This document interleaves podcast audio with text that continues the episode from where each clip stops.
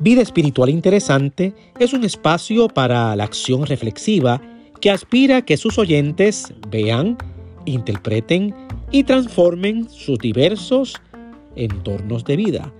Todo lo que es verdadero, todo lo justo, todo lo honesto, todo lo puro, todo lo amable, todo lo que es de buen nombre, si hay virtud alguna en esto, pensad. Te habla Norberto Domínguez y te doy la bienvenida al podcast Vida Espiritual Interesante.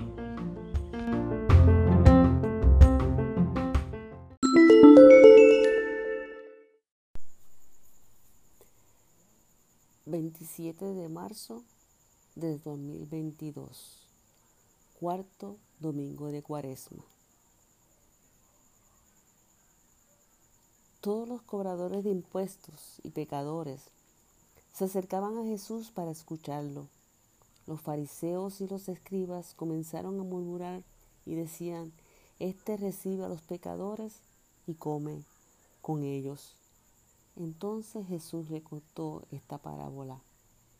Un hombre tenía dos hijos y el menor de ellos le dijo a su padre, Padre, dame la parte de los bienes que me corresponden. Entonces el padre le repartió los bienes. Unos días después, el hijo menor juntó todos, todas sus cosas y se fue lejos a una provincia apartada. De allí dilapidó sus bienes, llevando una vida disipada. Cuando ya le había gastado todo, sobrevino una gran hambruna en aquella provincia y comenzó a pasar necesidad. Se acercó entonces a uno de los ciudadanos de aquella su tierra, quien lo, lo mandó a sus campos para cuidar los cerdos y aunque deseaba llenarse el estómago con las algarrobas que comían los cerdos, nadie se las daba. Finalmente recapacitó y dijo, ¿cuántos jornaleros en la casa de mi padre tienen pan en abundancia y yo aquí me estoy muriendo de hambre? Pero voy a levantarme e iré con mi padre y le diré, Padre, he pecado contra el cielo y contra ti y no soy digno ya de ser llamado tu hijo. Hazme como uno de tus jornaleros. Y así se levantó y regresó con su padre. Todavía estaba lejos cuando su padre lo vio y tuvo compasión de él.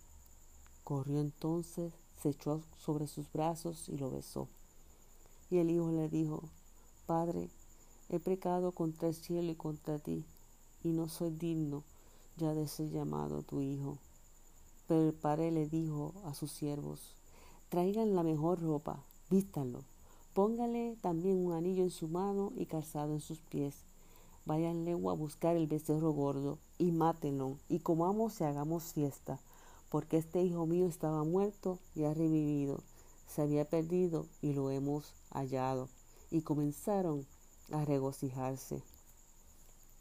El hijo mayor, que estaba en el campo, y cuando regresó y llegó cerca de la casa, oyó la música y las danzas entonces llamó a uno de los criados y le preguntó qué estaba pasando. El criado le respondió, tu hermano ha vuelto y tu padre ha ordenado matar el becerro gordo porque lo ha recibido sano y salvo. Cuando el hermano escuchó esto, se enojó tanto que no quería entrar. Así que su padre salió a rogarle que entrara. Pero el hijo mayor le dijo, aunque llevo tantos años de servirte y nunca te he desobedecido, tú nunca me has dado siquiera un cabrito para disfrutar con mis amigos. Pero ahora viene este hijo tuyo, que ha maltratado tus bienes con rameras, y has ordenado matar el becerro gordo para él. El padre le dijo, Hijo mío, tú siempre estás conmigo, y todo lo que tengo es tuyo. Pero era necesario hacer una gran fiesta y regocijarnos, porque tu hermano estaba muerto y ha revivido, se había perdido y lo hemos hallado. Palabra de Dios. Qué difícil es pedir perdón. Uno no encuentra la forma de acercarse a la persona que a uno le ha fallado. Puede pasar los años y esa situación está presente sin resolverte. ¿Cuántas ideas o formas para acercarse al Padre pensó el hijo menor que menciona la parábola? Había fallado y asumía las consecuencias. Fue idea suya el pedir la parte de la herencia que le correspondía. El padre cumplió y le repartió los bienes a cada uno. El hijo menor lo juntó todo y se fue a disfrutar en una provincia apartada. Living la vida loca, como dice la canción de Ricky Martin, sin controles, sin responsabilidades, sin rendir cuentas a nadie. Fue su elección, pero como toda elección tiene sus consecuencias, el joven tuvo la suya.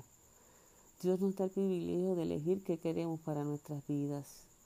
Tenemos que reconocer que no siempre tomamos buenas decisiones, en ocasiones porque no queremos asumir responsabilidades, porque creemos que todo lo sabemos. Así ocurrió con el joven de la parábola. Pensó que no habría consecuencias y de pronto ya no había dinero, las fiestas y los amigos se fueron y ahora estaba mendigando un plato de comida. De tener todos los privilegios, ahora no tenía ni siquiera para comer. Deseaba llenar su vientre de las algarrobas que comían los cerdos que cuidaba, pero nadie le daba. Se tuvo que poner a trabajar. Quizás para nosotros esto no sea significativo, un trabajo más. Lo importante era sustituir al hambre que sobrevino a la ciudad donde estaba en ese momento. El comentario que ofrece la edición de estudio de la Santa Biblia Reina Valera del 95 dice que, puesto que los cerdos eran animales impuros para los judíos, puede suponerse que el patrón no era judío. El apacentar cerdos era el trabajo más despreciable que un judío podía imaginar, y más degradante aún sería compartir con ellos la comida. Las algarrobas que servían de alimento a los animales y a la gente sin recursos también las comían en caso de extrema necesidad. Así estaban las cosas para esta persona que había tenido todo no solo dinero, sino también el poder de disfrutar todos los privilegios de ser hijo y de tener una familia. Todas estas circunstancias le hicieron recapacitar. Pensó lo que había perdido. Insisto, no solo el dinero, sino esa relación de familia con un padre dispuesto a darle a su hijo todo lo necesario para vivir una vida de calidad. ¿Cuántos jornaleros de mi padre tienen comida de sobra? mientras yo estoy aquí muriéndome de hambre. Lamentarse era todo lo que le quedaba, pero siempre hay una oportunidad para el cambio. Se percató de que podría haber una solución. Conscientes de que no podía volver a tener lugar en su casa como antes, sí podía por lo menos estar en la casa del padre. No como hijo, reconocía su error, pero probablemente sí como uno de sus jornaleros. ¿Sabes lo que aconteció? tomó la decisión de volver asumiendo las consecuencias nuevamente y regresa. Recordamos lo que ocurrió. No había llegado ni siquiera cerca. Cuando aún estaba lejos, dice la escritura, lo vio su padre y fue movido a misericordia. Qué sorpresa tan grande. No había perdido el amor y el lugar en el corazón de su padre. El hijo le expresa lo que había en su corazón, pero no era necesario. De verlo, el padre sabía lo que había acontecido en el tiempo en que el hijo estuvo fuera de su casa. El que tenía frente a sí definitivamente no era el mismo que salió de su lado. No recibió lo que merecía, según el punto de vista y juicio puramente humano. ¿O usted no hubiese aprovechado para darle un sermón de condenación, como hacemos en ocasiones los cristianos.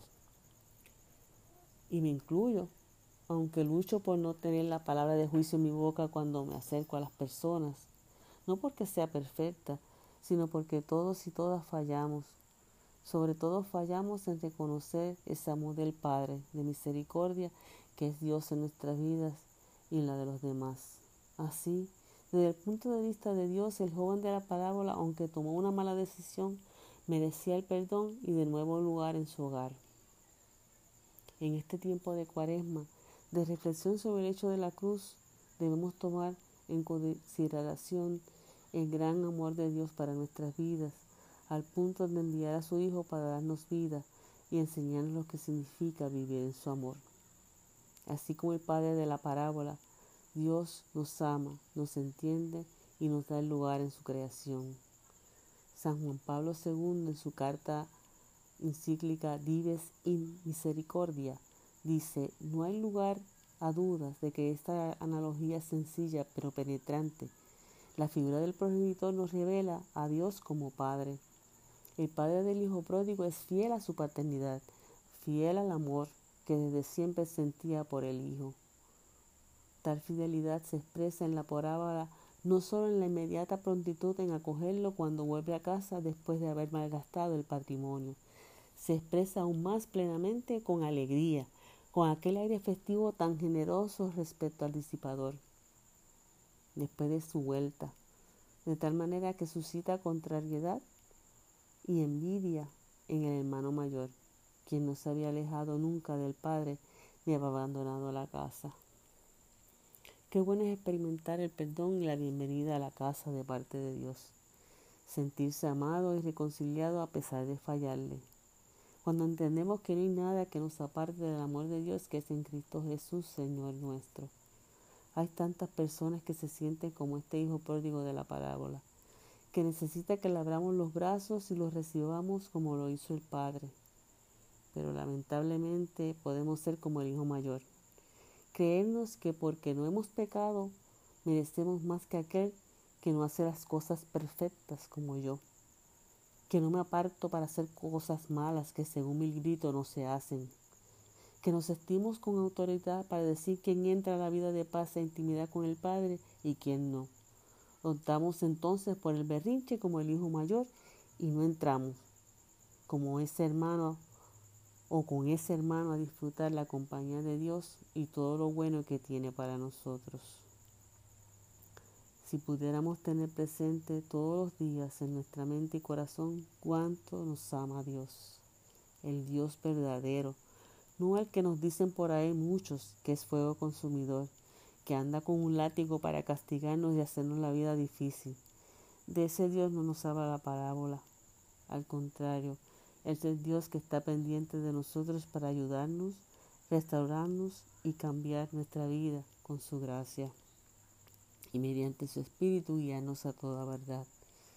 Continuemos en su presencia y si por alguna razón nos alejamos, recordemos que siempre, siempre Dios estará dispuesto y disponible para recibirnos y celebrar nuestro regreso, cambiando nuestra realidad de algarroba por una vida de amor y misericordia. ¿Acaso no es eso lo que este tiempo de cuaresma nos recuerda?